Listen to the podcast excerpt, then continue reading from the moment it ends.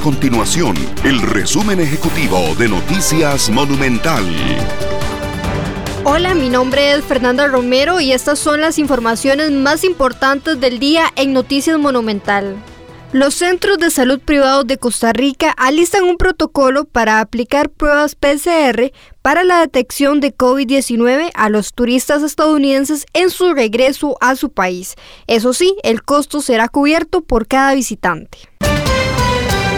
Un grupo de sindicatos anunciaron este miércoles en conferencia de prensa que saldrán a las calles para expresar su malestar contra el proyecto de empleo público que se discute en la Asamblea Legislativa. Estas y otras informaciones usted las puede encontrar en nuestro sitio web www.monumental.co.cr. Nuestro compromiso es mantener a Costa Rica informada.